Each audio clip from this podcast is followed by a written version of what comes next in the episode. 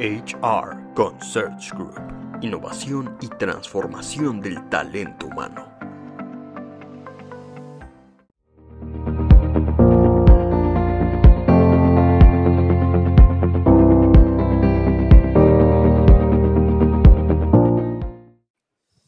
Hola, buenos días. Buenos días a todos los que nos acompañan, ya conectados. Buenos días, Carlos.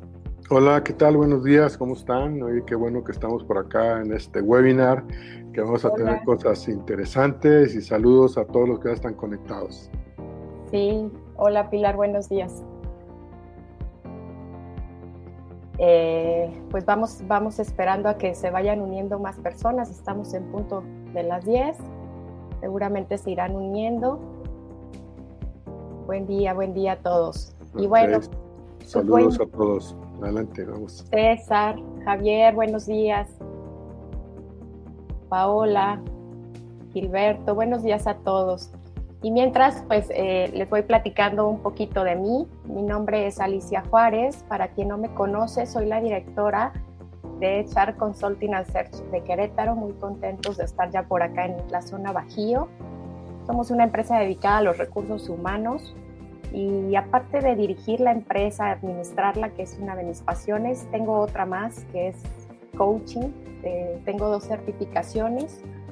Una es organizacional y la otra coaching de vida. Me encanta combinar ambas actividades. Eh, soy una apasionada, encontré lo que quería hacer el resto de mi vida. Y pues andamos acá platicando de un tema que, que nos mueve ahorita de manera global, de manera mundial. Pero antes y mientras se siguen conectando, Carla, buenos días.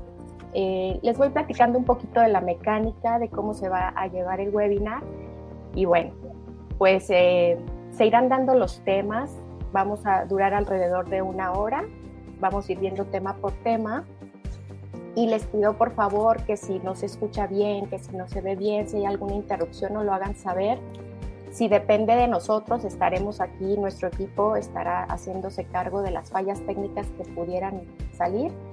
Sin embargo, pues también eh, hay mucha, mucho movimiento ahorita en el Internet y en todas las plataformas, entonces esperemos que esta mañana nos deje, nos deje terminar bien y todos escuchemos y nos llevemos eh, pues estos, estas buenas herramientas para la transformación y el liderazgo.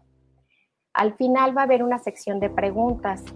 A lo mejor no alcancemos a contestarlas todas, lo que ofrecemos es hacerles llegar la respuesta a través de los correos que ustedes nos dejaron registrados y cualquier duda, no duden, ahí tenemos este, nuestros correos, cómo nos pueden contactar para cualquier pregunta que surja, que surja perdón, posterior al webinar. Y bueno, pues ya, ya un poquito les mencioné el título, lo tenemos aquí en la presentación, Transformación y Liderazgo después de una crisis. Y aquí les hago una breve introducción para dejar que, sigan llegando más, que se unan más personas. Y pues en los tiempos que nos está tocando hoy vivir, en donde la vulnerabilidad del ser humano se hace evidente, estaba un poquito tras bambalinas y pues toma gran relevancia cómo tenemos que prepararnos a través de la transformación ejecutiva y el liderazgo para hacer frente a los grandes retos que se van a, que están ya aquí, ya, ya nos están pisando los talones. Entonces, eh, vamos, a vamos a estar conversando de esto. Eh, quiero platicarles que en este webinar nos van a, a dar muchas herramientas eh, que nos van a ser muy útiles para comenzar esa transformación si aún no la comienzas, para ser un mejor líder, un líder exitoso y vendrán temas como te has preguntado dónde anda, tu GPS y ahí vamos a estar reflexionando un poquito, eh, va a estar bien interesante. Y me gustaría compartirles una reflexión. Eh, pensaba que normalmente, y, por lo que he observado, siempre saltamos muy a prisa en cómo hacer las cosas, cómo hago esto, lo que sea que nos vayamos a proponer. Y creo que antes es bien importante hacernos la pregunta y quedarnos un ratito en ¿para qué lo voy a hacer? ¿Por qué quiero transformarme? ¿Por qué quiero ser un mejor líder? ¿Cómo va a ayudar esto a la organización en la que participo? y haciéndonos primero estas preguntas. Después nos van a decir cómo y vendrán estas herramientas que les digo de las que nos van a hablar, herramientas bien poderosas. Eh, y bueno, pues les pido que hagamos primero estas preguntitas del para qué, por qué quiero transformarme, por qué quiero ser un mejor líder en esta crisis y posterior eh, ya nos dirán cómo. Eh, en una crisis se experimentan muchas emociones que normalmente nos hacen reaccionar. Eh, en el caos, pues nos hacen reaccionar y, y, a lo mejor aquí tenemos que ir siendo conscientes de la emoción en la que estamos viviendo para de ahí partir de una manera distinta. Pero sin más, y también nos van a hablar del tema emocional, que me parece muy interesante.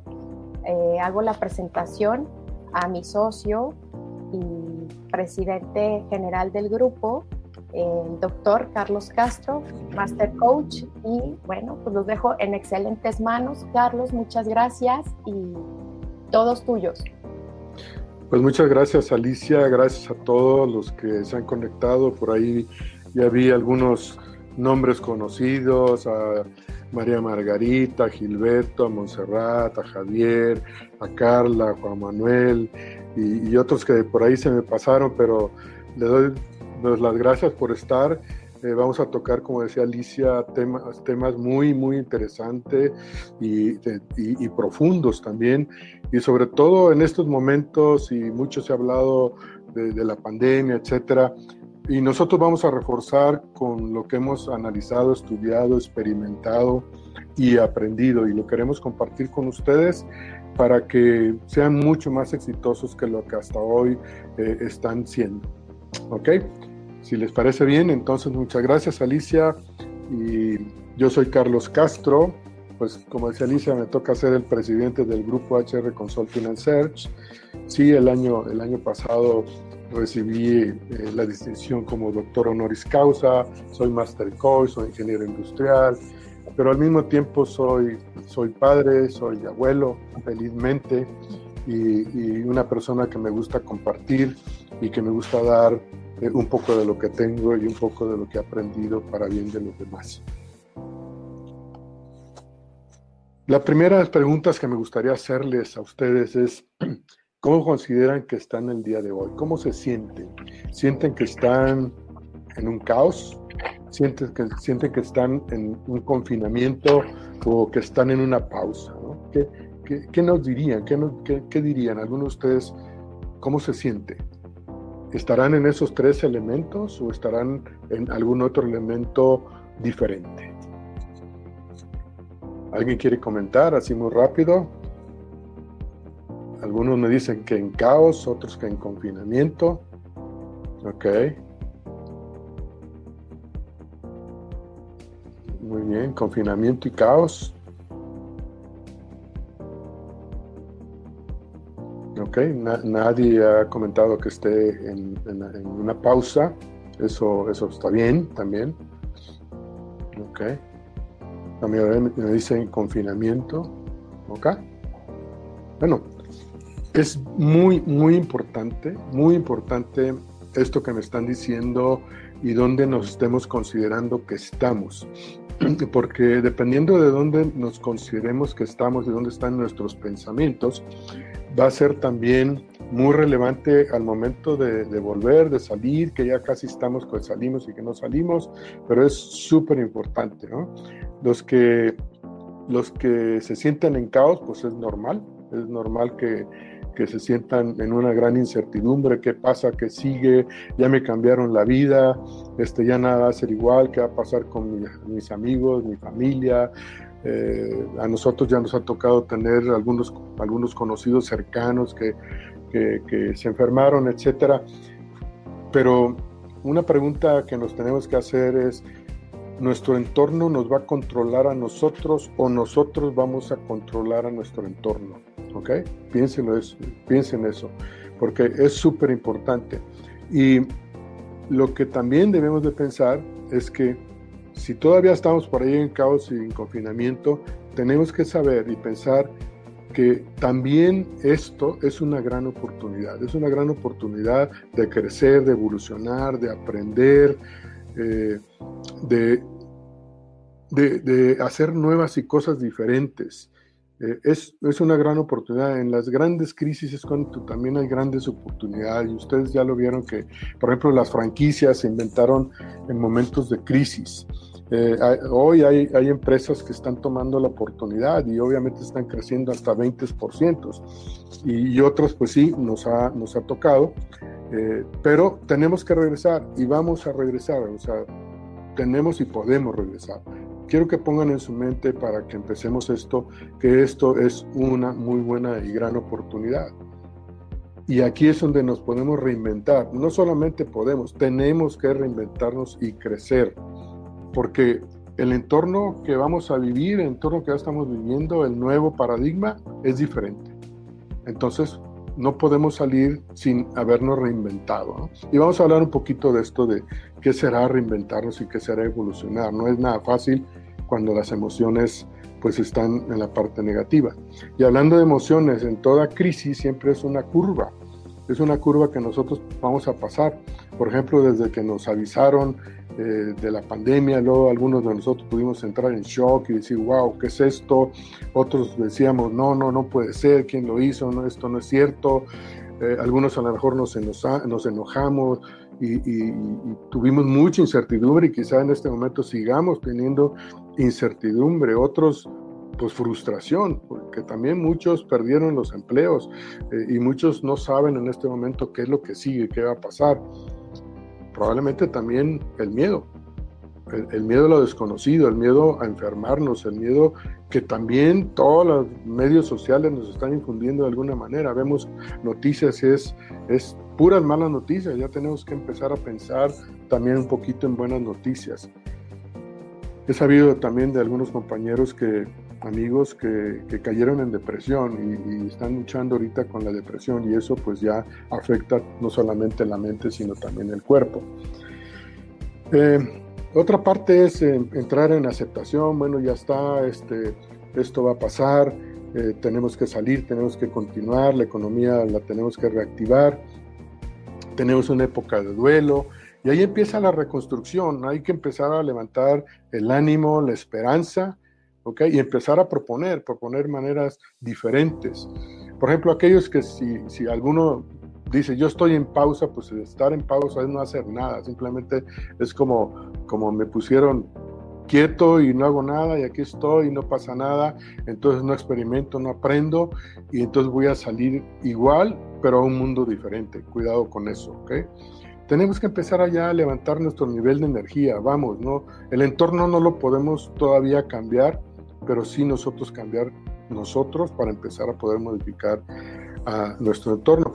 Y sobre todo, ¿cuál es el aprendizaje que estamos teniendo de esto? Eh, se dice que si no conocemos nuestra historia y no aprendemos, pues la vamos a repetir. Entonces, es oportunidad de crecer, de evolucionar, de transformarnos. Es como una metamorfosis. Eh, una mariposa empieza siendo una oruga, se mete a su capullo, se encierra, eh, se empieza a transformar, hay cambios y cuando piensa que a lo mejor ya es el, último día, el último momento, ¡pum! Empuja, abre el capullo lo rompe, sale y se da cuenta que pues tiene alas, que es hermosa y que tiene alas para volar. Esa transformación es la que tenemos que pensar y crecer. Si se dan cuenta, todo esto que les di ahorita son estados emocionales. Eh, aquí va a haber una clave principal para todos los líderes y para nosotros como personas. ¿Por qué para los líderes? Porque pues cuando regresen van a tener a, su equipo y su equipo va a estar en los diferentes estados emocionales. Y nosotros como líderes tenemos que desarrollar esa gran habilidad para ver en qué momento están porque si sabemos en qué momento están, vamos a poderles ayudar y acompañarlos para que vayan saliendo de ese momento, porque como líderes necesitamos a nuestra gente, a nuestra gente, a nuestros colaboradores, eh, pues muy bien, lo mejor que se pueda.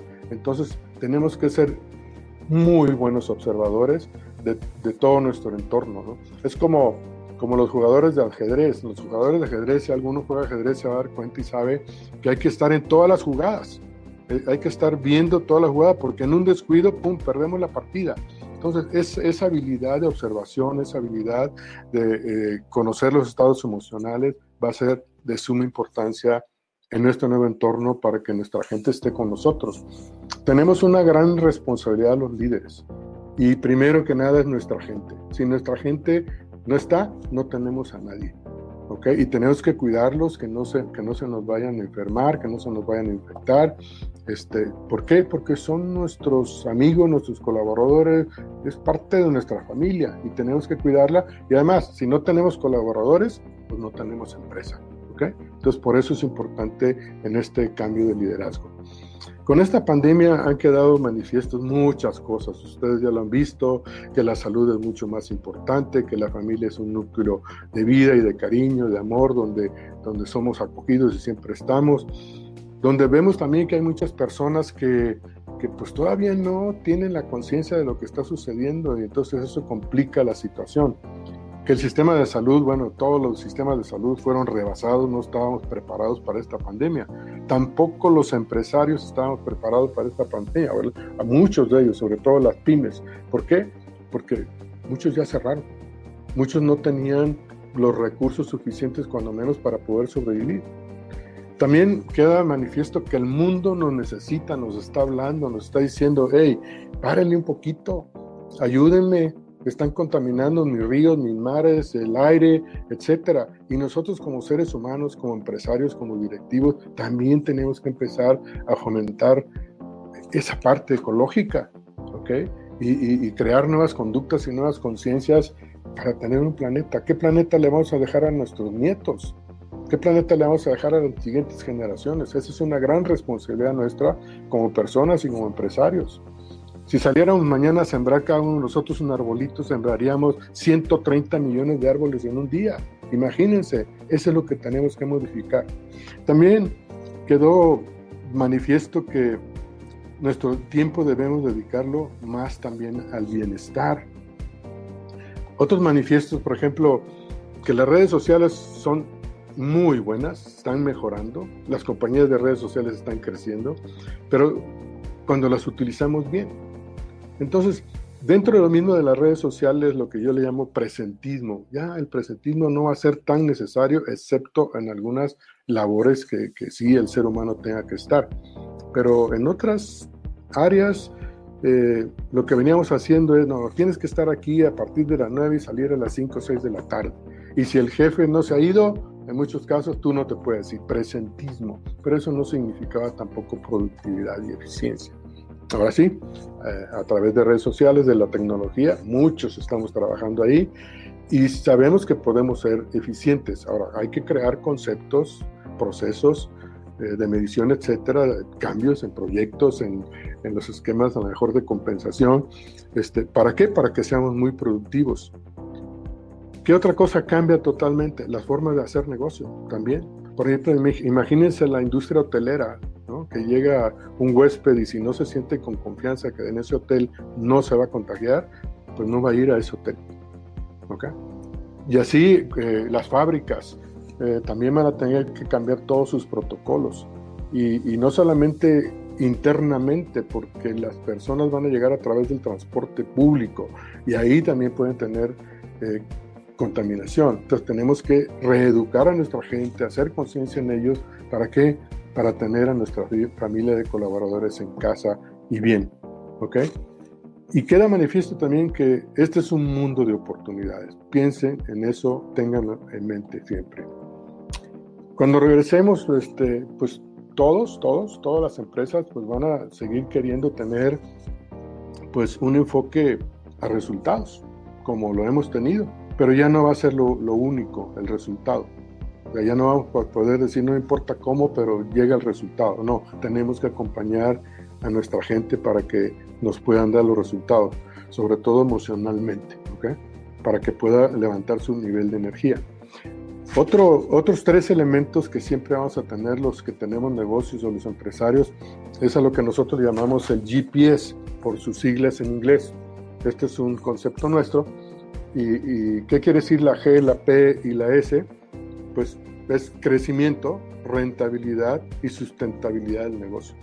¿okay? Eso siempre lo vamos a buscar. Cualquier empresario que esté buscando crecer, pues es, es, es, porque es un empresario, o que sea rentable, o que sea sustentable o sostenible su negocio. Entonces, eso lo vamos a seguir viendo.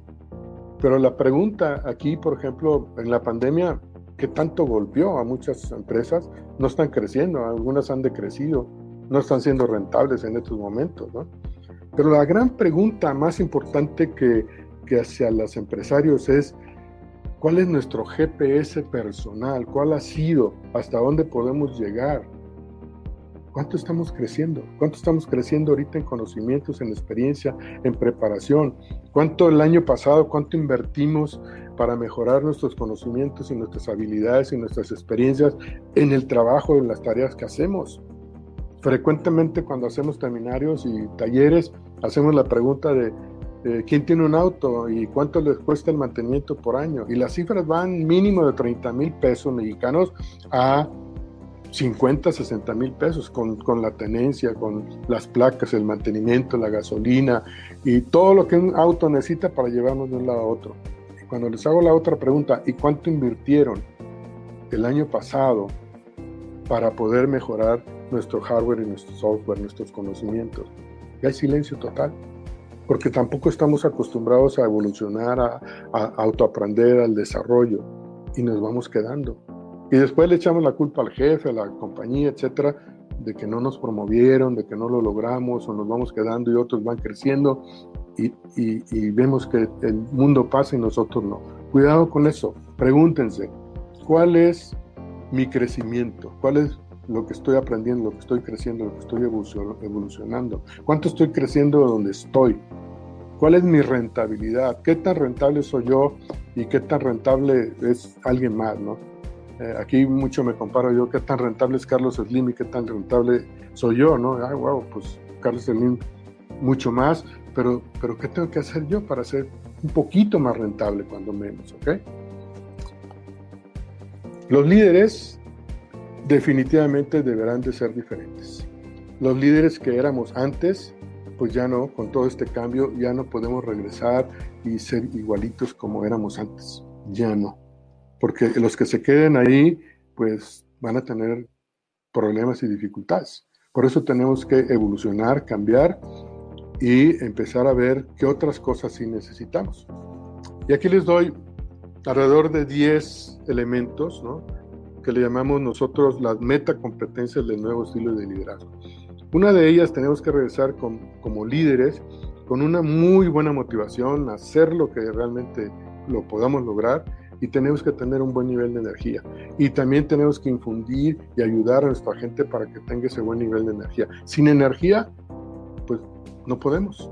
Podrá haber lo que quieran, saber, conocer, eh, pero si no tenemos energía, no lo vamos a poder lograr y el nivel de energía está siendo impactado precisamente por, estas, por estos elementos emocionales, por estos estados emocionales. Por eso tenemos que observar qué tiene Juan, qué tiene Pedro, por qué lo veo calladito, qué le estará pasando, dónde está viviendo, dónde está habitando. Yo como líder tengo que estar atento a todas las jugadas, atento a todo mi entorno para poder ayudar, impulsar, acompañar y hacer que mi equipo empiece a mejorar su nivel de energía. Por eso el segundo es saber energizar, pero también saber visionar. Visionar lo pusimos así porque tenemos que también ayudarle a que vean hacia dónde vamos, qué necesitamos, cuál es la visión y cuál es su visión personal, que visualicen el futuro, que visualicen los objetivos, las metas que ya las logramos.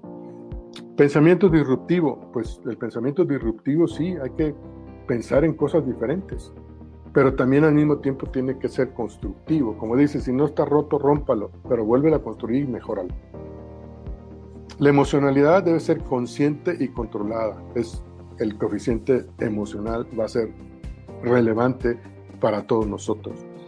Autoaprendizaje y, y, evolución, ya lo había comentado, pero también hay otra metacompetencia que tenemos que tener los nuevos líderes, es excelente utilización de los recursos pues ya nos pegó en la economía y vamos a tener los recursos que tengamos a disposición y tenemos que saber en dónde vamos a invertir esos recursos, porque si no sabemos en dónde invertirlo, los vamos a gastar y un gasto hay que eliminarlo. un costo hay que eliminarlo. Hay ¿Dónde voy a poner los recursos que tengo? ¿Para qué? Para que sea rentable, para que sea productivo lo que voy a hacer. Y ahí tenemos que tener mucho cuidado y mucha visión. Eh, estrategias y metas claras. Frecuentemente tenemos estrategias y metas claras, pero no las compartimos, no las comunicamos. Entonces las sabemos y a veces muchos no. Entonces tenemos que ser más flexibles en eso. Así también sabernos responsables de nuestro propio destino y resultados. Nosotros como personas somos los, los responsables de lo que hoy somos. ¿Okay? Si en verdad eh, es cierto que el entorno nos ha, nos ha marcado y nos ha puesto los pensamientos y nosotros los hemos aceptado, pero hoy somos lo que pensamos, pero más que nada somos lo que actuamos o no actuamos. Agilidad en la respuesta. Bueno, aquí va a haber una competencia impresionante y, los clientes van a querer mucha agilidad en la respuesta. No para pasado mañana, no para dentro de una semana, lo quieren ya porque les urge, les urge renovar. Pero si, no hay, si, si eso va a ser una necesidad, nosotros tenemos que tener internamente agilidad en las respuestas y sobre todo agregando valor. Última metacompetencia que pusimos aquí es resiliencia. Si se dan cuenta, tenemos que aprender a hacer y mejorar nuestra resiliencia. Si bien parte de la resiliencia es, eh, es eh, innata, es parte de nuestro ADN, pero también hay modificación y crecimiento y desarrollo y evolución en, en la resiliencia y podemos ser seres mayormente resilientes. Pero resiliencia es todo un tema, ¿no? Todo un tema. Entonces, ¿qué es lo más importante para transformarme y ser exitoso? ¿Qué es lo más importante para transformarme y ser exitoso en este nuevo entorno? Primero es querer, porque si no quiero, si no me doy cuenta, si no lo acepto, difícilmente, difícilmente voy a avanzar. Entonces, querer, quererlo.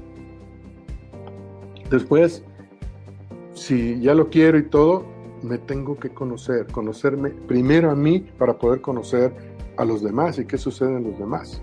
Pero, ¿quién soy yo? Hay un método, ¿no? Por ejemplo, nosotros usamos mucho esto cuando damos talleres, cuando reclutamos personas, etcétera, pero primero tengo que conocer. ¿okay? Después de que lo que conozco, tengo la información, la tengo que comprender. Pero el conocerlo y comprenderlo todavía no implica que lo vaya yo a aplicar porque puede ser que lo conozco, lo comprendo, pero no me hace sentido. Y si no me hace sentido, difícilmente lo voy a llevar a la práctica. Entonces, una vez que lo conozco, lo comprendo, tengo que reflexionarlo, analizarlo y decir, wow, me gusta, porque encontré el para qué o el para bien, encontré el propósito. Y cuando encuentro ese propósito, entonces lo acepto. Y una vez que lo acepto, seguramente lo voy a aplicar. Y si lo aplico, aprendo. Esa es, ese es una, una metodología de aprendizaje y enseñanza. Muy bien. Entonces, vamos a hablar de conocernos y transformarnos, pero transformarnos mi yo actual. ¿Y cómo puedo transformar mi yo actual? Pongamos un poquito de atención en esto, en estas circunstancias. ¿no? Esto le llamamos eh, la rueda de la vida. Si ven, tiene dinero, comunidad, familia, trabajo, mi entorno, vida espiritual es, es, una rueda que pusimos y tiene una calificación que le podemos poner de acuerdo a cómo estemos del 1 al 10. ¿Ok? ¿Cómo están mis habilidades para desarrollar hacer mis tareas? ¿no? Del 1 al 10, ¿cómo estarán sinceramente? ¿Un 10? ¿Un 9? ¿Un 8? ¿Un 7? ¿Cómo, ¿Cómo está mi dinero? ¿no? Pues en estas épocas no va a estar tan bien probablemente, ¿ok? Pero entonces, si analizamos esto, pues es una rueda, ¿no? Una rueda, si tuviéramos puros 10 o puros 9 o muy parejito, pues una rueda tiene que ser circular, pues para que gire, para que ruede. Pero ¿qué pasa si nuestros valores, por un momento dado, estos son ficticios, estos valores estuvieran más o menos con esa escala, ¿no? ¿Qué es lo que sucede? Imagínense, pues la unimos y pues esto ya no se parece a una rueda. Así nos pasa en la vida, así nos pasa como ejecutivos, de repente estamos desbalanceados. Entonces por eso no vamos con el ritmo que podríamos ir. Algo nos lo impide, algo no nos está ayudando. Cuando vemos esto y analizamos, entonces podemos hacernos cargo, podemos ayudarnos nosotros mismos a mejorarlo. Pensemos en esta reflexión. ¿Quién soy? Wow, pregunta difícil. ¿Quién soy? ¿Dónde estoy? ¿A dónde voy? ¿Cómo llegaré ahí? Y si llego, ¿qué esperan de mí? ¿O qué esperan de mí donde estoy? Para, para poder llegar a ese, en ese camino, ese recorrido, en ese territorio, ¿qué apoyos necesito? ¿Ok? ¿Qué tan efectivo podré ser para hacer todo esto? ¿Lo seré? ¿Tendré que mejorar? ¿Qué motivación necesito para hacerlo? Piensen en eso. ¿Qué me motiva? ¿Y qué me desmotiva? Si, si estamos más desmotivados que motivados, bueno, tenemos que empezar a analizar qué sí me motiva. Entonces empezar a vivir momentos emocionales más emotivos. Pero es una, una reflexión que tenemos que hacer frecuentemente para conocernos y poder ir evolucionando y mejorando. Tenemos que visualizar entonces nuestro yo, nuestro yo actual. Por ejemplo, decir dónde vivo, cómo está mi salud, cómo es el entorno en que, con el que me relaciono, quiénes son mis amigos, cuáles son mis habilidades, cuánto dinero tengo, cuántos recursos, cómo está mi negocio, qué emociones estoy viviendo. Ese es mi yo actual. Nadie más que nosotros mismos sabemos quiénes somos y dónde estamos. Para poder evolucionar es importantísimo primero tener las bases. Y las bases son yo mismo. ¿Ok? ¿Dónde estoy? Una vez que, ya me conozco, ya, ah, ok, ya me puedo proyectar y entonces poder empezar a pensar en un objetivo superior o un yo ideal. ¿Qué empleo quiero tener? ¿Cómo quiero que sea mi jefe? en dónde quiero trabajar. ¿Cómo quiero que esté mi salud? Porque la salud la, descuidamos, la dejamos, no hacemos ejercicio, eh, dejamos para mañana y bueno, ya vimos las consecuencias. Y a muchos que hoy les está pegando el coronavirus de gravedad es porque su sistema inmunológico está débil. Entonces tenemos que pensar cómo algo para construirlo. La mayoría por edad o por enfermedades o, por ser fumadores, por otras cosas, su sistema inmunológico está débil. ¿Por qué? Porque el sistema inmunológico está ocupado en otras cosas y cuando entra un virus, pum, el virus es rey adentro. Entonces, ¿cuál es mi objetivo de, de orden superior o mi yo ideal? Frecuentemente cuando yo les pregunto en las entrevistas, cuando estamos buscando algún ejecutivo, algún gerente, les hago la pregunta de, oye, ¿cuánto te gustaría ganar? Vamos a suponer que fuera un ejecutivo de 80 mil o de 40 mil o de 200 mil. Pero normalmente las respuestas son, no, pues si ganan 80, no, pues unos 120, ¿no? Híjole, lamentaron 50%. Y la siguiente pregunta mía es, ¿por qué no pusieron 200? 300. ¿no? Y le hago la pregunta, no, no, pues es que hay que ser realista. Entonces, ¿Cuál es la realidad? Construyeron su realidad en base a sus pensamientos, en base a su estructura mental. Entonces ellos mismos están teniendo sus propias limitantes. Y así nos limitamos inconscientemente. Eh, para poder ir del yo actual al yo ideal, pues es como hay que recorrer un camino, un camino de acciones, es como una escalera. Esos escaloncitos son acciones. No hay cambio si no hay acciones. Y vamos subiendo y haciendo, tomando las acciones y nos vamos acercando al yo ideal. Pero si no lo analizamos, podemos estar tomando acciones que nos vayan alejando del yo ideal. Entonces, si yo quito el yo ideal, ¿a dónde voy? Ah, pues no sé. Ah, entonces, pues ahí va bien, ¿no?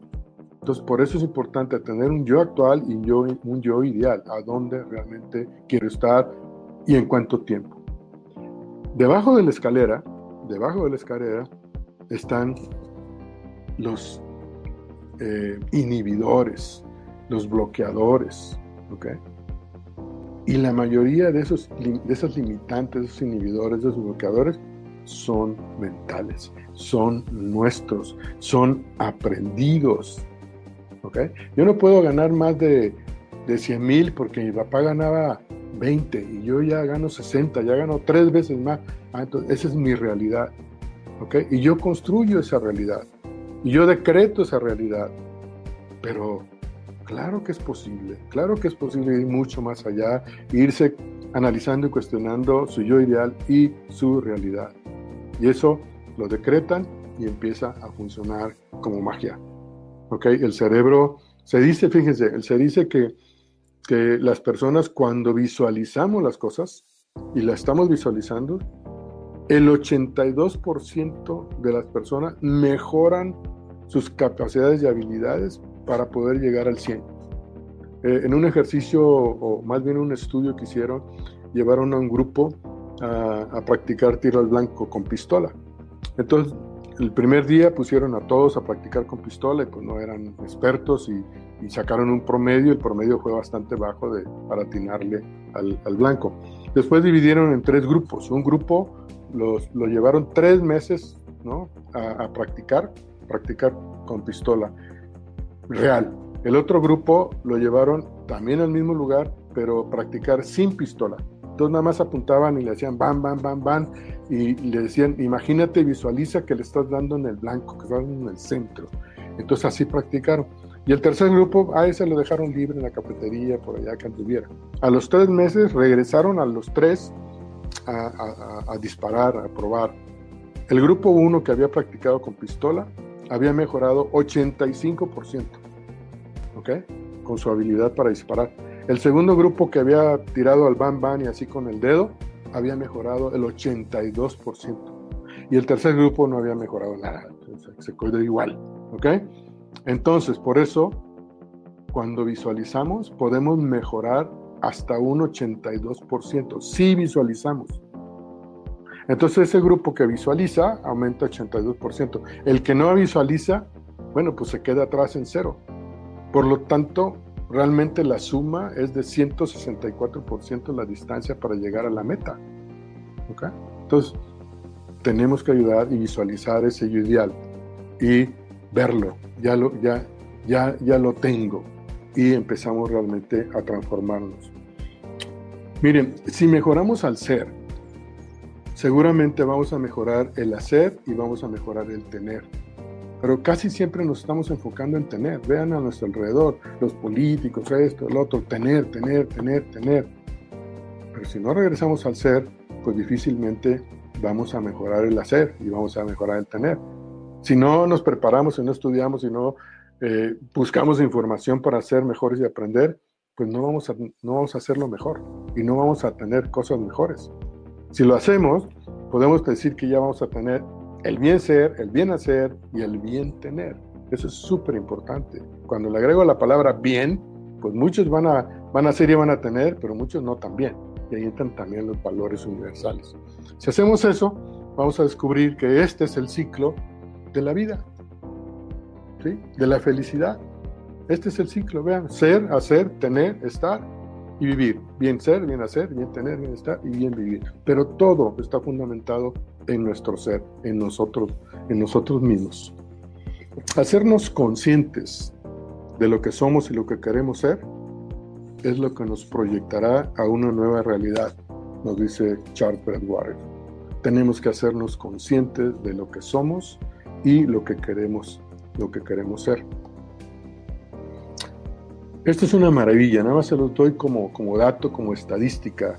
Nuestro cerebro se sabe hoy que tiene alrededor de 100 mil millones de neuronas. Y en cada neurona hay información, conocimiento, experiencias de lo que hemos vivido. Y, esas experiencias, conocimientos están guardaditos ahí. Y se dice que cada neurona tiene la capacidad de conectarse con otras 7 mil neuronas. ¿Ok? ¿Se imaginan el potencial que hay? La capacidad que tenemos para procesar informaciones alrededor de 50 mil millones de bytes por segundo, pero solo usamos el 5%. Los colores básicos son tres y de esas combinaciones se, hacen todos los colores. Ahora, si nosotros tenemos 100 mil millones y nos conectamos 100, 7 mil veces cada una, ya se podrán imaginar el potencial que tenemos en nuestro cerebro para poder ser mejores, transformarlos. En ese cerebro tenemos nuestra programación, tenemos nuestros circuitos eh, neuronales o nuestra sinapsis, hemos conectado y de acuerdo a los circuitos es como, como actuamos, ¿ok? Es como pensamos y como, como, reaccionamos y como reflexionamos. Es como cuando aprendemos a manejar un auto estándar, sobre todo. Eh, al principio no sabemos si metemos la velocidad, si pisamos el clutch, el freno, Estamos construyendo un circuito, o el, o el basquetbolista que agarra por primera vez el balón, lo toma y lo tira, lo trata de encestar y no lo encesta, porque apenas está haciendo su circuito, qué tamaño es el balón, qué rugosidad tiene, qué peso tiene, eh, si es redondo, si es cómo es, y, va a empezar a hacer sus circuitos y cada vez que dispare, dispare, dispare, está haciendo un circuito neuronal, lo está reforzando y cuando ya le reforzó, ¡pum!, empieza las repeticiones, entonces ya aprendió. Igual nosotros, de esos circuitos neuronales, de esos patrones neuronales, de esas sinapsis neuronales, surgen dos cosas importantes surgen nuestros sentimientos o emociones y también nuestros pensamientos.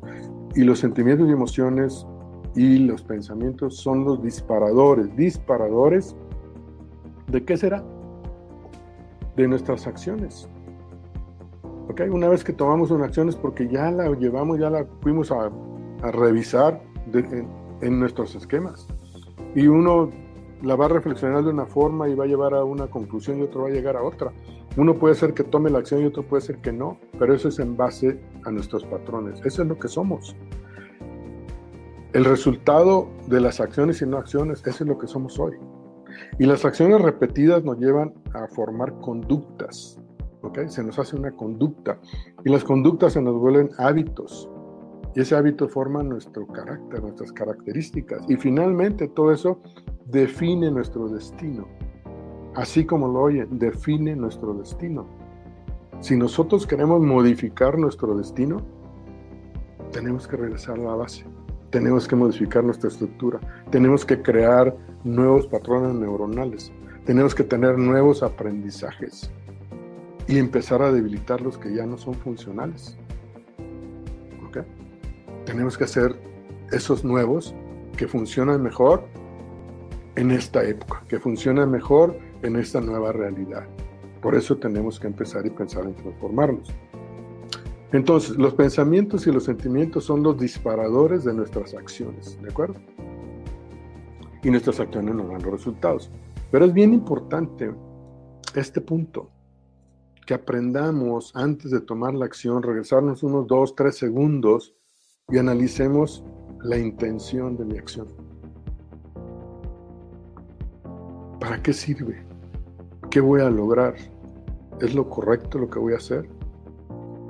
Si tomo esta acción, ¿qué me da y qué me quita? ¿Cómo impacto a otros con esta acción? A veces tomamos acciones y nunca tomamos en cuenta cómo impactamos a los demás, a nuestra esposa, a nuestros hijos, a nuestros seres queridos, a nuestros colaboradores, a nuestro jefe, a nuestra compañía, al planeta. ¿Okay? Si yo tiro una basura por ahí en el río, ¿cómo impacta eso? Ah, pues impacta. Entonces revisemos, aprendamos a revisar y regresarnos tres segundos y empecemos cuál es la intención, qué me da y qué me quita esta acción. Y verán cómo van a empezar a descubrir nuevas fórmulas y nuevas formas de llevar a cabo las acciones. Y eso seguramente nos dará mucho mejores resultados para todos. Otro elemento súper importante son estos tres debemos revisar nuestras capacidades. ¿Cuáles son nuestras capacidades? Principalmente nuestros conocimientos, todo lo que sabemos. ¿Cómo están del 1 al 10? Nuestras habilidades, ¿cómo están del 1 al 10 para hacer lo que tenemos que hacer? ¿Y qué experiencias hemos tenido suficientes o necesarias para hacer lo que tenemos que hacer? A esto le llamamos aptitud. Son parte de nuestras capacidades. Pero la aptitud necesita un complemento que se llama actitud. ¿Ok? Esos son mis comportamientos, es mi, nivel de energía, mi motivación, eh, si, soy si soy positivo, si propongo, si sumo o resto. en este nuevo ámbito, los empresarios no van a querer personas con mala actitud, no van a querer personas negativas, no van a querer personas que no sumen.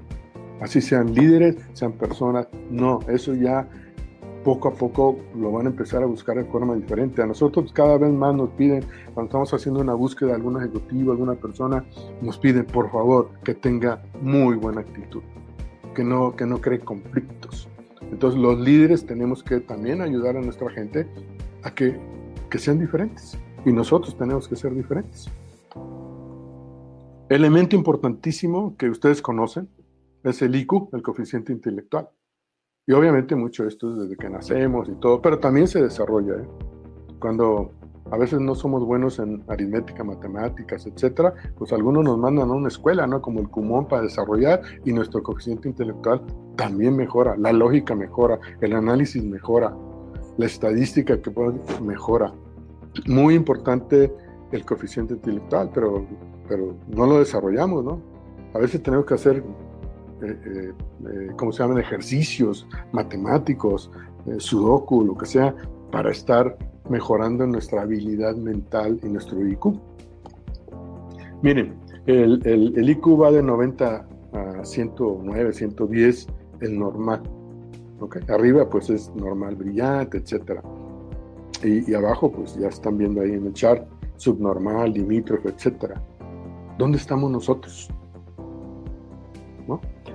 ¿Nos sirve el IQ? ¿Qué tanto nos sirve? Miren este chart. Ahí pueden ver que está Albert Einstein y Stephen Hawking, los dos científicos muy conocidos, uno actual y otro eh, eh, pasado. Pero miren, ellos tenían alrededor de 180 eh, grados de IQ. Pero arriba de ellos, hoy, hoy, ven las fotos que están ahí, pues es un actor, el señor Kasparov, que es ajedrecista, los demás son, son profesores científicos, uno de ellos está en la NASA estudiando la expansión del, universo, el último tiene 230, 230 de, de, IQ. Imagínense, tiene 50 más que Einstein, pero es profesor hoy, es profesor en, MIT y en varias universidades en Estados Unidos, eh, enseñando física cuántica, matemáticas, etc. Oye, y abajo, abajo están los grandes este, accionistas, los grandes empresarios, como, como Bill Gates, como Steve Jobs, ¿no? que ya no está con nosotros, Carlos Slim, que también por ahí le hicieron una medición, y el presidente Donald Trump, que se dice que tiene entre 135 140. Entonces, ¿qué tan relevante e importante es el IQ? ¿Por qué ¿Por qué los empresarios no necesitan tener un IQ de 235? ¿Habrá algo diferente? ¿Algo que, les ayude? Y sí. Y eso, ese complemento es en el que nosotros los líderes de hoy nos tenemos que concentrar y empezar a aprender y desarrollar. Y eso se llama el EQ. ¿okay? Y ahora también hay otro coeficiente interrelacional, pero el EQ es el coeficiente emocional. ¿Qué tanto nos conocemos? ¿Qué tanto conocemos nuestras emociones? ¿Qué tanto conocemos las emociones que estamos viviendo hoy en el COVID? ¿Qué tanto nos impacta? ¿Qué tanta cómo nosotros frecuentemente podemos estar impactando a nuestros colaboradores con emociones positivas o emociones negativas? Si nosotros lo impactamos con emociones negativas, seguramente le vamos a bajar su nivel de energía. Pero ¿cuáles son las emociones básicas? Yo siempre digo que es un tema. ¿Por qué? Porque es tristeza, enojo, miedo y alegría. Un mate, si no las conozco, miedo, alegría, tristeza y enojo. Entonces, el conocernos y conocer nuestras emociones es algo que va a ser necesario para este, este, esta nueva realidad, para poder ayudar a nuestra gente. ¿Para cómo lo desarrollo? Sí, pues hay un, hay un puente emocional que podemos hacer. Primero tenemos que tener el conocimiento de nuestras emociones. ¿Sabemos qué emociones vivo? ¿Cuáles son? ¿Qué estoy sintiendo? ¿Cuánto tiempo vivo ahí? Ah, bueno, pues como líderes tengo que empezar a desarrollarlo. ¿Para qué? Para que yo una vez que ya las conozco, que ya me di cuenta, la pregunta es, oye, ¿cómo las normalizo? ¿Cómo las manejo? ¿Cómo las controlo? ¿Podré o no podré? ¿O el Hulk se me dispara cuando menos lo necesito e impacto a todo el mundo y me impacto al mismo tiempo yo? Entonces, ¿cómo lo voy a manejar? Entonces, una vez que, tenemos esa habilidad, ese termostato, no es fácil, pero hay que practicarlo y practicarlo y practicarlo para que no caigamos tan frecuentemente en, emociones que no nos ayudan y no ayudan a los demás. Una vez que ya las controlo, tengo que ser empático con la otra persona. Entonces, empático quiere decir que ya reconozco, veo, puedo ver qué está viviendo y cómo le puedo ayudar. y, esa persona va a estar agradecido con nosotros porque el ayudarle, acompañarlo, va a ser mejor, va a crecer, a aprender y va a tener también eh, lealtad ¿no? y agradecimiento hacia nosotros, hacia nuestras empresas, porque le ayudamos. Después de que ya podemos ser empáticos con una persona, ahora cómo llevo mis emociones a mis entornos sociales en general. Una vez que tenemos eso, seguramente nosotros mismos vamos a sentirnos más motivados porque nos vamos a dar cuenta y vamos a tener un mayor crecimiento. Este es el que llamamos el puente emocional. Entonces, el fundamento y verdadero secreto para transformarnos en el ser que queremos ser es conocernos y saber a dónde queremos llegar. Si no sabemos a dónde queremos llegar, nos va a costar mucho más trabajo transformarnos de manera positiva. Si no nos conocemos, pues no vamos a tener una plataforma. Por eso Charles Bredwater nos dice esta frase muy interesante. Pero aquí el resumen es, eh, bueno, ¿y qué, ¿y qué tengo que hacer para transformarme en un buen líder y una persona de éxito? Aquí les doy unos elementos importantes, profundos. Uno, ya dijimos, querer. Si no quiero, pues no. Si no quiero ir al gimnasio, pues no voy. Si no quiero ser mejor, pues ya, simplemente ya lo decreté y ahí me voy a quedar. Primero es querer, es motivarnos y descubrir qué es lo que quiero y hasta dónde quiero. Después tengo que tener una atención plena a nuestro entorno y las circunstancias una atención plena a nuestro entorno, lo que nos rodea, dónde estamos, dónde nos desarrollamos y cuáles son las circunstancias que, estamos teniendo, cómo nos están impactando y cómo yo también genero entornos y también genero circunstancias. A veces las circunstancias frecuentemente no las puedo cambiar, yo solito no puedo, pero sí puedo cambiarme a mí mismo, sí puedo evolucionar yo. Si cambio yo, seguramente mi entorno va también a ser impactado de la forma que yo cambie. Tenemos, dije, conocernos con mucha profundidad, que no nos conocemos. Cuando nos preguntan, oye, ¿quién eres? Híjole, pues nos cuesta mucho trabajo, pero normalmente sí podemos decir quién es el otro, porque estamos acostumbrados a señalar, a culpar al otro, y nosotros no. Nosotros siempre estamos bien, y no es cierto. Visualizar constantemente mi meta. ¿eh? El cerebro ya vimos que, que si visualizamos y visualizamos y visualizamos, seguramente vamos a tener un camino bastante avanzado, cuando menos el 82% más menos, y ya iremos por un 18-20%. Habrá un camino recorrido. Así funciona, así funciona la realidad. Eh, disciplina y aprendizaje continuo. Sí, si nosotros queremos transformarnos y no tenemos disciplina y no lo hacemos con continuidad y abandonamos y seguimos, no vamos a llegar o nos vamos a tardar mucho más tiempo. Aprendizaje continuo. Yo les invito, los exhorto a que todas las noches no se vayan a acostar y a dormir si no han aprendido algo nuevo de forma consciente. Eso quiere decir que al siguiente día se van a levantar siendo mejores que hoy y mejores que ayer. Esa es una disciplina, ese es el aprendizaje continuo. Inviertan en ustedes. Empatía emocional, frecuentemente yo veo a líderes que no son nada empáticos, nada empáticos, y después se preguntan por qué no tengo los resultados, después se preguntan por qué renuncia la gente, después se preguntan por qué tengo rotación, después se, se preguntan por qué no llego a los resultados porque no me he dado cuenta cómo los estoy impactando. Normalmente le, soy buenísimo para bajarles su nivel de energía. Resiliencia, si no tenemos resiliencia y adaptabilidad y no la desarrollamos, porque la resiliencia y la adaptabilidad se puede desarrollar, no, no, está fija, se puede desarrollar. Pero pensemos en la palabra resiliencia, es una palabra, no es una palabra solamente que, poco a poco se ha ido conociendo, y es la capacidad de algunos elementos de, de cambiar su estructura molecular y después regresar a, la estructura original y a veces hasta mejorados, como, como el agua se le aplica eh, eh, un incentivo como, como frío y se congela, como calor se hace vapor y vuelve a ser agua. Pero frecuentemente si el agua la hervimos, se vuelve, puede volver vapor y luego regresar y puede ser que hasta sea un agua ya con menos contaminantes. El acero le ponemos eh, un estresante como el calor, se, se funde y muchos ceros pueden regresar, regresar a su estado natural molecular y mejorado porque a veces se templan. Entonces, resiliencia es aplicada al ser humano. ¿Qué tan resilientes somos? ¿Qué tanto podemos enfrentar estas situaciones adversas? Esa es la capacidad. Y en, Estados Unidos, sobre todo, he sabido que ya en las primarias están trabajando mucho con resiliencia para ayudarle a los niños a mejorar sus niveles y sus capacidades resilientes. Entonces nosotros tenemos que poner atención a esto. Y la otra parte es acción, acción. Sin acción no hay resultados.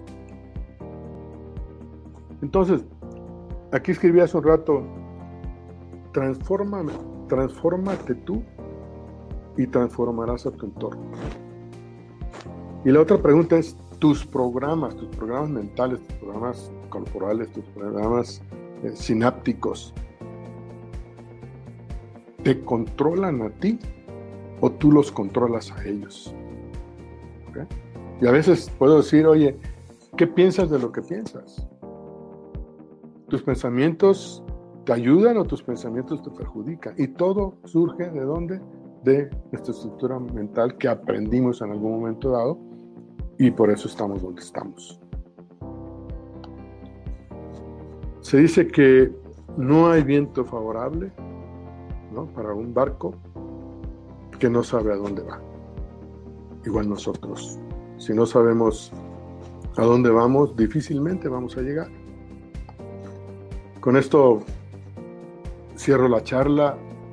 Eh, les pido que, si tienen preguntas, este, obviamente esto es una charla corta.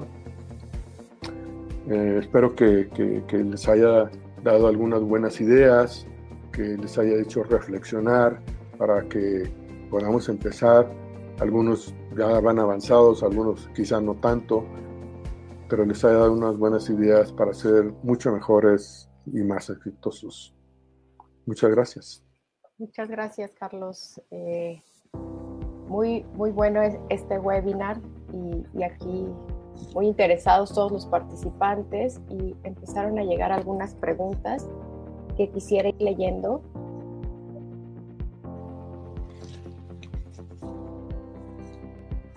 Aquí nos dice Oscar, ¿cómo cambiamos creencias?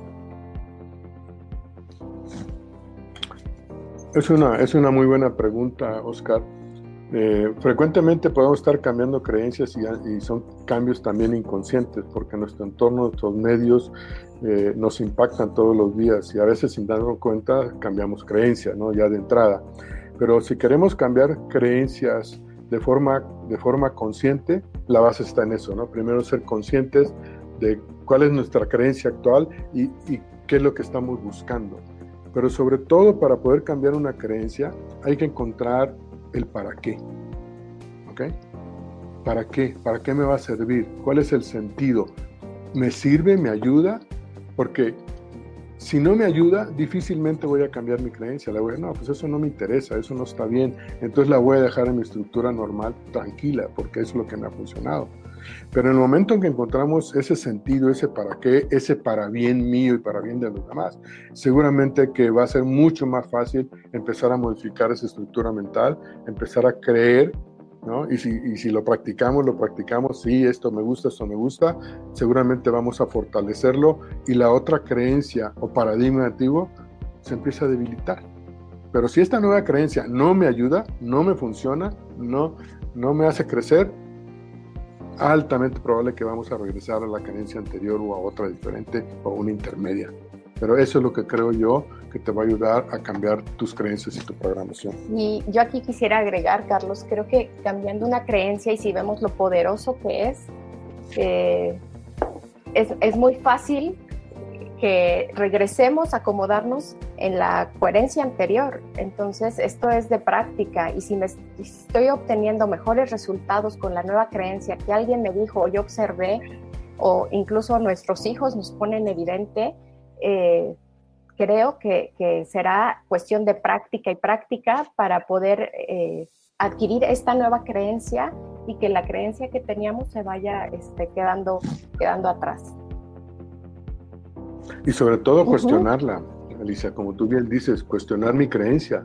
¿Esta me sirve o no me sirve? ¿Me está dando resultados o no me está dando resultados? ¿Esta creencia que tengo me, me está llevando a donde yo quiero ir o no? Eso es lo primero también, ¿no? Desde luego. Entonces, incluso si yo digo, ah, no, ahora está, ah, es que Carlos me dijo, o el gurú tal me dijeron esto, ¿no? Ah, ya voy a cambiar, me gustó. Yo les invito a que lo que le diga quien se lo diga, cuestionenlo, rompanlo, ¿ok? Sean disruptivos en eso y construyan lo que ustedes quieren construir. No necesita decirle al gurú A o al gurú B, ustedes son los verdaderos gurús de ustedes Correcto. mismos. Mira, acá nos pregunta Javier Infante, se realizó un estudio en la población de alumnos de la República Mexicana y se encontró que se tienen problemas, ay, lo siento, es que se movió mi... Se encontró que se tienen problemas socioemocionales en dibujo, matemáticas y español. Considero regresar a los principios en todos los aspectos. ¿Lo consideras así? A ver, no entendí bien la pregunta. ¿Qué dice que regresar a los principios? regresar a los principios A- a los en todos los aspectos. Entonces, eh, creo que está hablando de, de lo que está deficiente en la educación en México. Bueno, es, ajá, bueno, es una pregunta y es una pregunta extensa, muy interesante. Mira, yo te diría que, las realidades se van moviendo. Eh, la realidad que tenemos hoy, y no hablo de la pandemia, sino la realidad actual, es totalmente la realidad que tenían nuestros abuelos o nuestros padres. Eh, por ejemplo, yo recuerdo, eh, todavía recuerdo que mis abuelos pues, pues, no conocieron ni el teléfono, ¿no? ni siquiera el, el que conectaban las, las operadoras. Eh, difícilmente iban a, conectar un- a conocer una realidad como el, el- el smartphone y que, y- y- y que hoy se puede ver hasta en el reloj. Que los niños hoy en la pandemia, por ejemplo, están, siguen trabajando con su iPad. ¿ok? La educación también ha cambiado. Antes decías, mira, la mejor educación, el mejor educador es la chancla, ¿no? Y la, y, la educación y el conocimiento entra con sangre, ¿no? Y te castigaban y te ponían muchos castigos, era más castigo que premio, ¿no? Claro que, que, que en su momento se aprendía, pero hoy, hoy hay otra realidad. Y es una realidad con la que tenemos que aprender a vivir. Lo que sí tenemos es que revisar, ¿ok? ¿Cuál es la mejor forma y fórmula para poder tener una mejor educación? Por ejemplo, los sistemas educativos de México, claro que hay que modificarlos. Eh, por ejemplo, si les van a dar el curso de secundaria en las, en las escuelas públicas, es el mismo curso que le dan en Ecatepec, en Chihuahua o, o- o- en Chiapas, ¿no? El, el mismo, y yo creo que ahí tienen que cambiar. Por ejemplo, si está en un lugar donde hay agricultura, ganadería, en, en esas zonas rurales, pues oye, el, el esquema debe ser diferente, debe ser también con materias enfocadas a la agricultura, ganadería, a la alfarería. ¿Para qué? Para que puedan generar recursos, dinero en su entorno. Si es en la Ciudad de México y estamos en la secundaria, bueno, cuando menos que nos den electricidad, que nos den plomería, que nos den eh, eh, otros elementos para también empezar a, a producir.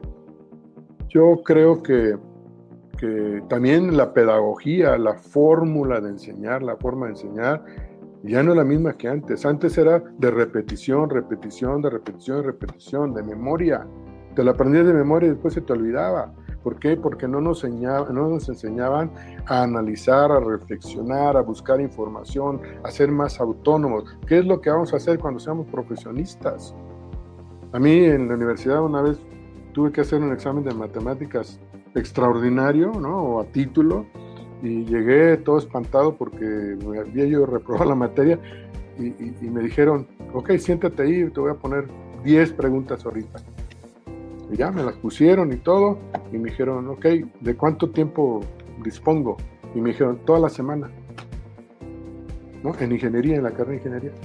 Toda la semana. ¿Cómo toda la semana? Sí, tú ve a investigar, Castro me dice, ve, investiga, chécalo, pero tráeme las respuestas correctas, los planteamientos correctos, los dibujos correctos, porque cuando seas ingeniero, eso es lo que vas a hacer. ¿Ok? Entonces, hay que analizarlo. Yo no digo que esté bien o que esté mal, sino hay que analizarlo. Si, siempre hay mejoras que hacer. Siempre hay mejoras que hacer y yo agregaría aquí solamente que miremos el entorno, qué es lo que está pasando. Esta pandemia creo que nos ha traído muy evidente que debemos de, enfocarnos en lo que realmente tiene valor. Eh, somos un mundo que estamos en el consumismo, que estamos dando la importancia mucho más a la tecnología que al tema emocional, ¿no? Y aquí hablabas de lo socioemocional y creo que eso a partir de hoy empieza, ya, ya venía cobrando porque hay eh, en la educación ahora muchos colegios contemplan ya el tema emocional. Sin embargo, creo que estamos muy eh, eh, empezando, muy en pañales todavía y esto nos viene a traer evidente que seguramente iremos por ese rumbo y ojalá que así sea, porque eso va a hacer que seamos mucho más efectivos y que estemos hablando muy en el futuro de buenos líderes eh, que salgan a trabajar a las organizaciones, inventemos una manera distinta de, organizarnos. Y con otra resiliencia. Correcto.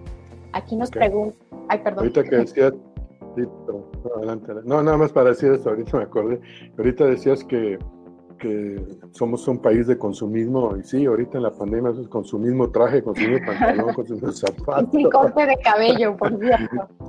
el consumismo corte de cabello y todo, ¿no? Sí, perdóname. Este, no, no te preocupes. Acá nos pregunta Pilar, ¿el autoconocimiento nos puede ayudar a nivelar nuestra rueda de vida? Y quisiera aquí contestarle algo a Pilar este, y después te paso, te paso el micrófono. Sí, este, sí, sí, fíjate que entre más te conoces, es mucho más fácil ver en qué dominio de tu vida o en qué etapa de, la rueda que, Carlos nos estuvo explicando tú quieres eh, trascender, quisieras, te gustaría cambiar algo. Y vuelvo a la pregunta de en un inicio de las creencias. Eh, si tú quieres transformar algo, si traes una creencia que viene eh, desde tus abuelos, tus papás, que así te fueron inculcando, tú ves de esa manera. Y si te conoces un poquito más y, tienes eh, enfrente eh, esta manera de ser tuya y tú quisieras trascenderla solo si tú quieres. Y aquí, este, Carlos nos decía hace ratito, eh, cuando tú descubres que una creencia distinta o el conocerte mejor y saber que quieres ir por otro lado y dejar que alguien más o, o la misma observación te dé una manera distinta, pues vas a trascender y va, esa rueda va a ir eh, eh, siendo la que tú quieres que sea. Entonces, este, sí, así, ocurre. Eh, ¿qué, ¿qué, opinas, Carlos? Bueno, cuando estudiamos, cuando estudiamos coaching, ¿no? Decíamos que para ser un buen, un buen coach tenías que ser un buen coachee, ¿no? Y, y, y experimentarlo. por supuesto que el autoconocimiento si no, si no nos conocemos y no conocemos dónde estamos, pues difícilmente vamos a poder planear qué queremos y qué distancia hay entre uno y otro. El autoconocimiento en esa rueda que estábamos poniendo nosotros es, pues, es preguntarnos, oye, ¿en qué entorno vivo? ¿Qué emociones estoy viviendo? ¿Cuánto dinero tengo? O sea, ese, es parte del autoconocimiento, pero también es parte del autodesarrollo. Es oye, yo voy a, yo voy, yo trabajo en tal área, en tal especialidad. Oye, ¿cómo son mis habilidades? ¿Mis habilidades están adecuadas, justas y bien desarrolladas para lo que estoy haciendo o no tanto? Y eso es autoconocimiento. Una vez que digo, no, pues no tanto, no, pues para, ¿por qué? Porque empiezo a ver que hay otros que son mejores que yo. Siempre hay mejores y peores. Entonces empiezo a compararme, a analizar, a reflexionar, a indagar y a preguntarme. La mejor herramienta para mejorar nuestro, nuestro autoconocimiento es la pregunta. ¿Ok? Es preguntarnos. Y después que tenemos una respuesta, hagamos que esa respuesta sea nuestra siguiente pregunta. Y ese es un ciclo de autoconocimiento. Enamorémonos de las preguntas, Carlos. eh, Seamos preguntones. sí. Seamos preguntones. Pero, pero se dan cuenta muchos en, la industria, en las empresas, hay personas que están, no preguntan, ¿eh? se quedan calladitos y tienen mucho conocimiento. Y nosotros como líderes nos tenemos que dar cuenta de eso. Y eso es parte, se quedan calladitos porque es parte de su estructura mental. Quizá en el pasado alguien le dijo, cállate, calladito te vas bonito, no hables. O tienen miedo a ser descubiertos que no saben, o ser, ser tontos, etc. Esos son estados emocionales. Si esa persona difícilmente participa, difícilmente se pregunta, se tiene que preguntar, ¿por qué soy así? ¿Por qué me da miedo? Yo recuerdo en tercer año de, secundaria, no, segundo año de secundaria, yo no pasaba al pizarrón por temor, por miedo, ¿ok? Y tuve que meterme a un concurso de oratoria en, tercer año de secundaria, saqué segundo lugar, pero tuve que vencer mis miedos horriblemente. ¿okay? Y decía yo, ¿por qué soy así? ¿En, ¿En, qué momento me dijeron que tenía que ser así? Pues, pues tengo que, conocerme para poder decir, wow, bueno, para empezar ya me di cuenta de lo que me di cuenta. Si no me doy cuenta, pues sigo igual. Correcto. Aquí nos hace un comentario que, que quiero leer, Carla. Mientras más redondas están nuestras esquinas, avanzamos con mayor velocidad y por eso debemos saber cuáles son las esquinas que debemos redondear. Cada uno creo que puede tener diferentes esquinas, porque somos seres humanos y, tenemos necesidades diferentes y entornos diferentes, ¿ok? Eh, pero lo más importante es que las tengamos lo más balanceadas posibles y ojalá con la más alta calificación, porque también podemos tener bien redondeadita nuestras esquinas en el círculo más pequeñito, ¿ok? Entonces la rueda sí va a girar muy bien, pero necesita dar muchísimas más vueltas para llegar. Es correcto.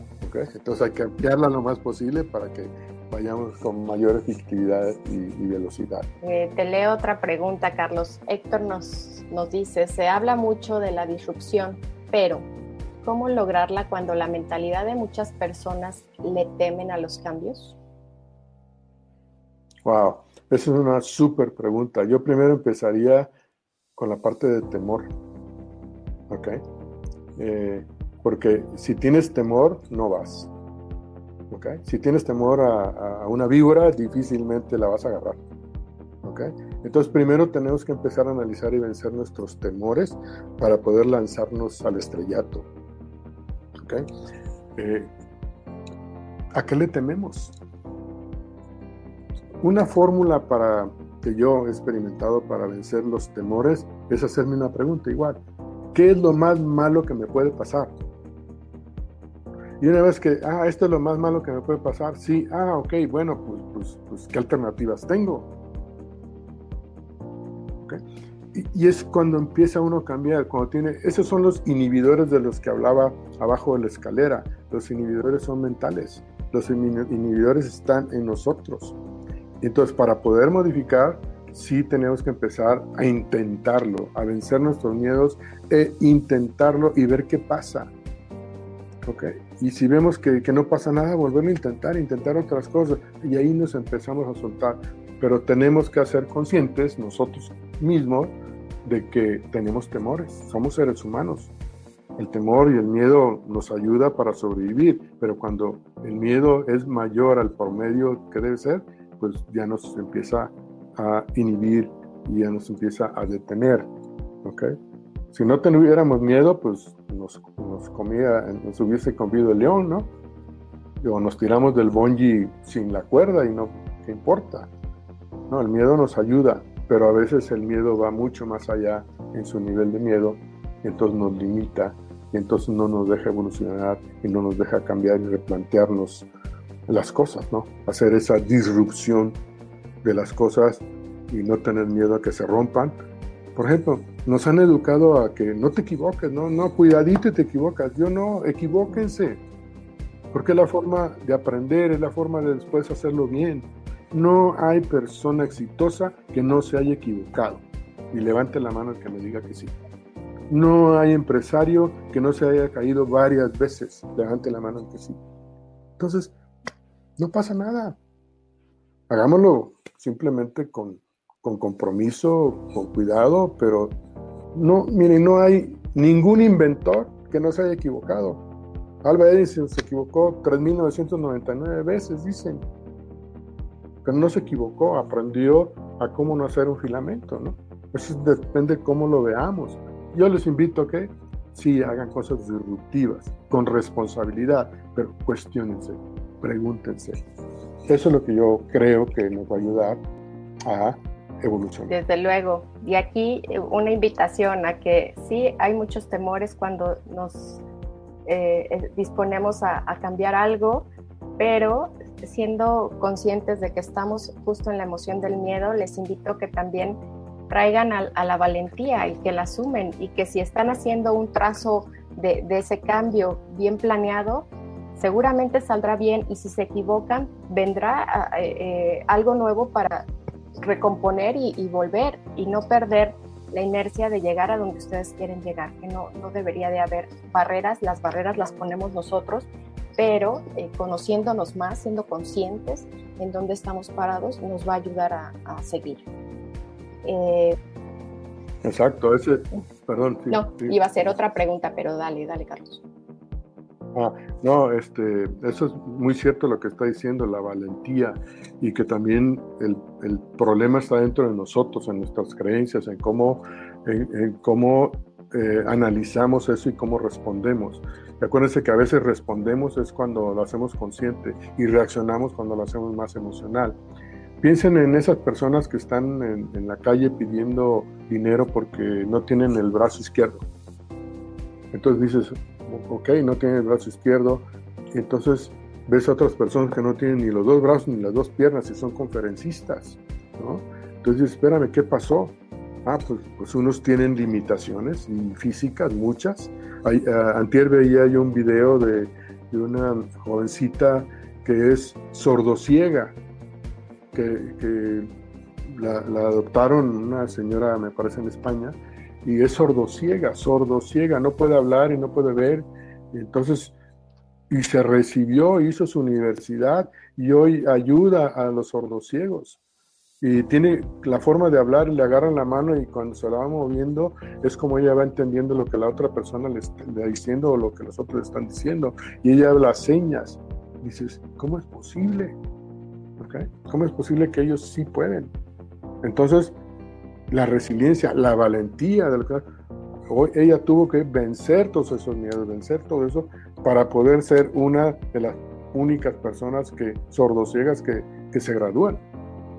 Entonces, las limitantes dónde están? En nuestra estructura mental. Alguien la construyó y nosotros la aceptamos o nosotros la construimos y ahí la tenemos. Entonces, sí, tenemos que conocernos y decir, ¿por qué tengo miedo? ¿Qué me limita? ¿Por qué no tengo lo que yo quiero? en qué zona estoy. Pero muy, muy, muy, muy cierto lo que me dice. Eh, aquí Ignacio nos hace otra pregunta. ¿Cómo ayudamos a nuestros colaboradores a salir de su área de confort? ¿Qué impide su desarrollo? ¿Qué impide su desarrollo principal, principalmente por el miedo? Nuevamente aparece en esta pregunta el miedo. Claro, claro. Pues mira, yo no sé si estén en su área de confort, primeramente. Eh, alguna vez yo me dije, yo estoy en mi área de confort, pero no estaba de acuerdo, no estaba a gusto. A veces le llamamos área de confort porque, porque no vamos más allá o porque no hacemos. O alguien nos dijo, no, tú estás en tu área de confort y sí lo acepto, sí, sí estoy en mi área de confort, pero no es confortable a veces estar en tu área de confort, en teoría, primeramente. Eh, no, no hay nadie conscientemente que no quiera ser mejor que no quiere evolucionar, no hay nadie que no quiera eh, ir un poquito más allá. Todos queremos, pero si alguien nos dice, ¿sabes qué? Tú para las matemáticas ni le pienses, mejor estudia cualquier otra cosa, pero eso no se te da, ¿ok? Y lo decretas, sí, sí, no se me da, y no se me da, y no se me dio. ¿Ok? Entonces me quedo en mi área de confort, porque digo, no, bueno, es que yo para matemáticas no, no, ahí sí no lo hago, ¿no? No, no, no, no. Yo creo que yo creo que para que podamos ayudarlos a salir de su área de confort y de sus miedos, primero tenemos que generar confianza con ellos, empatía con ellos, que sepan que nosotros estamos ahí para ayudarles, para que venzan sus miedos. A veces nosotros somos el miedo y no nos damos cuenta nosotros somos un miedo. Y puede ser un padre, una madre, un, un profesor, puede ser eh, un líder. Nosotros somos el miedo. Entonces, primero pensemos, ok, creemos y generemos confianza. Una persona en confianza va cuando menos un pasito más allá. Eso es lo primero que yo les diría. Y después, pues no decirle, es que tienes que salir de tu área de confort, es que lo tienes que hacer así. No, espérame, ya le estoy dictando el cómo. No, el cómo no lo tiene que decir yo. Mejor le hago preguntas. A través como se hacen en coaching, a través como las hacía Sócrates, ¿no? Aplico la mayéutica o aplico el catarsis con ellos para que ellos son los que tienen que ir poco a poco resolviendo lo que no hoy son capaces de resolver por las razones que sean. Yo diría, generen confianza en ellos. Después, háganle preguntas, que, que empiecen a visualizar el cómo sí, que empiecen a visualizar a dónde quisieran llegar, dónde quisieran estar, si realmente quisieran estar, ¿ok?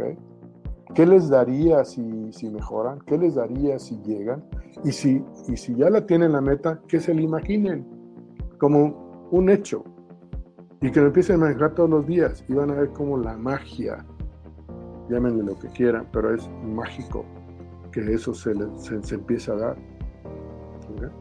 Se me ocurre que, que se pueden hacer grupos de reflexión en donde todos puedan colaborar con ideas para mejorar la organización, para cómo hago más productiva y, cómo bajamos costos y cómo trabajamos en un mejor ambiente. Y creo que aquí algo súper importante es la escucha, la escucha que, tiene el líder de este equipo y, y los participantes y seamos conscientes de, de, escuchar, de escuchar lo que los otros tienen que decir y juntos seguramente se podrá armar algo muy diferente a lo que ya está, a lo que llamamos zona de confort. Definitivamente la suma de las partes siempre es mucho mayor eh, que, que, las individualidades. Eh, eso es una excelente idea. Eh, el aprendizaje de tercer y cuarto nivel se da cuando lanzas eh, tu inquietud y tus preguntas a tu propio equipo. Algo que tú ya hiciste o que ya reflexionaste, lo lanzas a tu equipo y van a venir mucha sabiduría y mucho conocimiento. Pero si una persona no quiere hablar, está en su zona de confort o tiene miedo, el líder le puede ayudar. Oye, Juanito, ¿tú qué opinas con esto? Me encantaría saber tú cómo la ves, ¿no? Y bajarle el balón.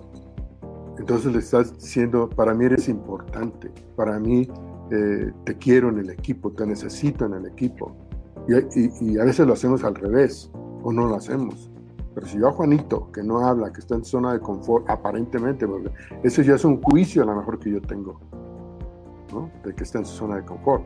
Pero si yo lo invito a que participe y lo subo al barco, seguramente va a hablar, seguramente va a ayudar. Y créame, frecuentemente nos va a decir una idea que ni se nos hubiera ocurrido a nosotros. Entonces, generen confianza, generen empatía con esa persona y verán cómo la, la magia, magia se, da. y también seamos conscientes del contexto en el que está, cómo, cómo llegas, cómo te plantas en esta junta como líder para proponer que los demás tengan ideas y, y las pongan sobre la mesa. La postura en la que tú llegas como líder y, y tú como colaborador, cómo participas. Si tú ves que tu líder te está invitando desde ese lugar, seguramente también te atreverás a levantar la mano. Eh, es seguro, eso es, es, es, lo que a veces llamamos, es un metestado, ¿no? El líder puede decidir, hoy les voy a dar con todo, los voy a hacer pedazos, ¿no? Y bueno, pues los hace pedazos seguro, ¿no? Y, y no llegaron a ningún lado.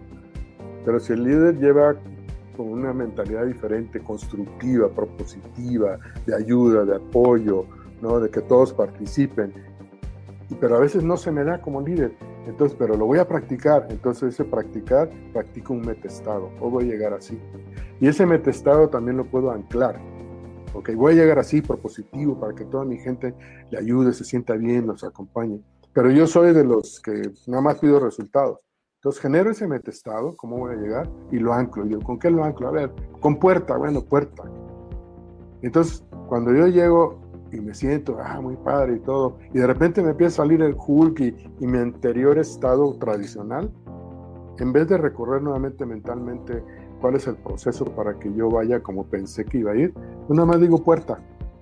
Y todo ese proceso, pum, te viene a la mente inmediatamente. Practíquenlo, practíquenme testados y anclenlos y verán cómo funciona. Tenemos espacio para una preguntita más y aquí eh, nos preguntan, ¿por qué no se pregunta?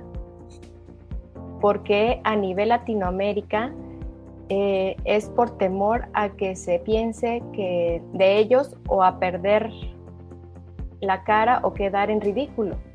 Que se piense que no se saben, que no se sabe o que se deberían, o que sí, ya se debería saberlo, ¿no? O sea, hacer el ridículo, a verme vulnerable cuando pregunto. Creo que eh, sí es una característica eh, latina eh, y, viene de, muy atrás, ¿no? Que, levantar la mano y, ponerme en ridículo no está bien visto. los juicios que aparecen en mí para, no, prefiero no preguntar porque voy a quedar mal y sí, es algo que se repite. Pues nos, la historia nos programó, la historia nos ha programado lo que ha sucedido, eh, desde que nacimos, los entornos donde nos hemos desarrollado, la familia, el padre, la madre, la, escuela, los amigos, nos han programado de alguna manera. Entonces también tenemos que pensar que algunos podemos ser más resilientes que otros. Y si somos menos resilientes y nuestros los genes heredados, que son uno del padre y uno de la madre, eh, los alelos, por ejemplo, son de brazo corto o brazo más largo, pues el que tenga esa facilidad de que heredó los genes más largos, pues va a tener mucha resiliencia que el otro. si tiene alelos más cortos, pues tiene menos resiliencia. Y probablemente seamos, sean de ese grupo que, no pregunta o que su programación lo hicieron así. ¿Se han preguntado por qué los, los mexicanos decimos mande? mucho, eso está cambiando ahora con los milenios y todo, pero, pero muchos de los mexicanos, mande, y antes decían, mande usted. Entonces obedecíamos a ciertos patrones programados de jerarquía. Teníamos como la maldición de Malinche. ¿okay? Mande, mande usted. No, espérame, hagámoslo de forma diferente, como los japoneses. Entiendo, pero eso no quiere decir que, que esté de acuerdo. Pero entonces estamos programados, entonces tenemos que buscar y ayudar para desprogramarlos. Sí se puede desprogramarnos y volvernos a programar. Eso definitivamente estoy totalmente convencido. ¿Por qué? En mí mismo. Yo me he reprogramado muchas veces y todavía me sigo reprogramando, creo. El aprendizaje nunca se, se termina. Eh, diario podemos aprender algo y si lo practicamos, pues vamos a ir adquiriendo aprendizaje hasta que ya no estemos acá. Correcto.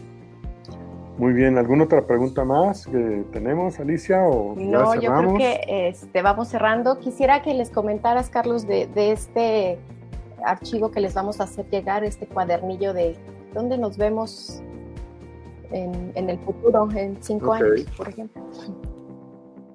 Ah, ok, les vamos a compartir por ahí, creo que ya está incluso puesto ahí, si no se lo vamos enviando.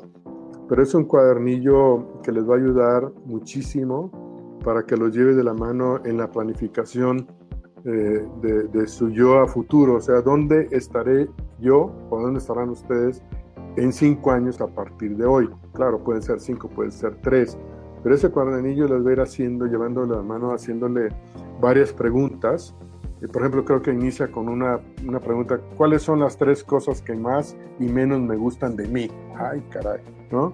Hay otra pregunta que dice, ¿cuál es la persona más feliz que conozco? Oye, si es más feliz, voy a invitarla, ¿no? Para, e invitarla para que yo también sea un poco más feliz.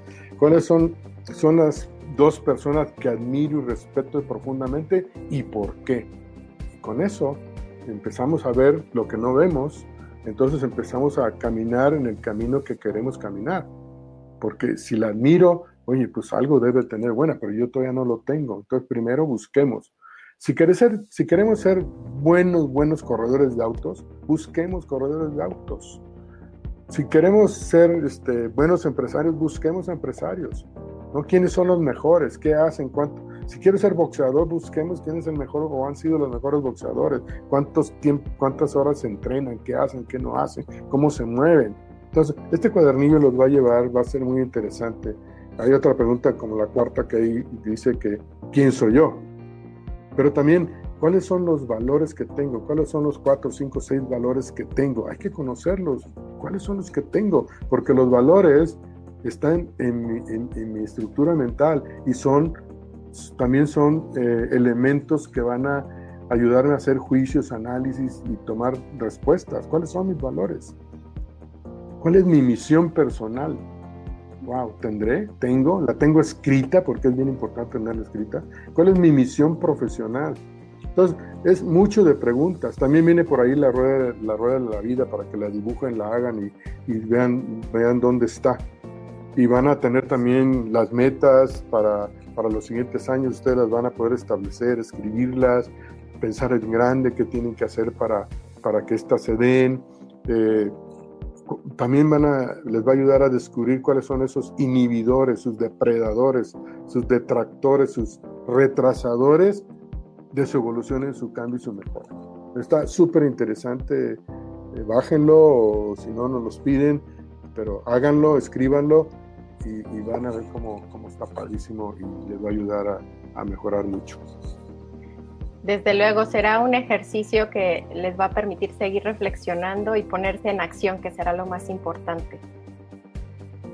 Carlos, pues ha sido una, una mañana muy rica, eh, acompañada de, todos estos temas que nos compartiste hoy. Eh, agradezco a todos los que estuvieron presentes, que se dieron un tiempecito para estar acá. Muchas gracias eh, por sus preguntas, por sus comentarios. Eh, no nos da tiempo de leer todo lo que nos fueron escribiendo. Muchas gracias. Eh, gracias, Carlos. Y pues nada más quisiera eh, comentarles que vendrán más webinars. Tenemos también por ahí, síganos en nuestras redes sociales. talleres, talleres, propuesta de talleres, que serán muy ricos y nos encantará que nos acompañen. Muchas gracias, Carlos, por esta, esta rica mañana. No, gracias a, gracias a usted, gracias a Alicia, gracias a todos los amigos y todos que sé que sé que muchos están por ahí. A los que no conozco, algunas personas de Perú, de, otras entidades fuera de México, muchísimas gracias. Estamos para servirles en, la firma o como personas. Este, aquí estoy para ustedes. Muchas gracias. Que tengan un excelente día. Cuídense mucho y sigan muy bien. Bendiciones para todos.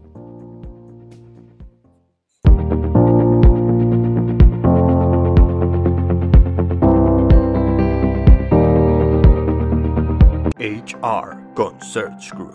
Innovación y transformación del talento humano.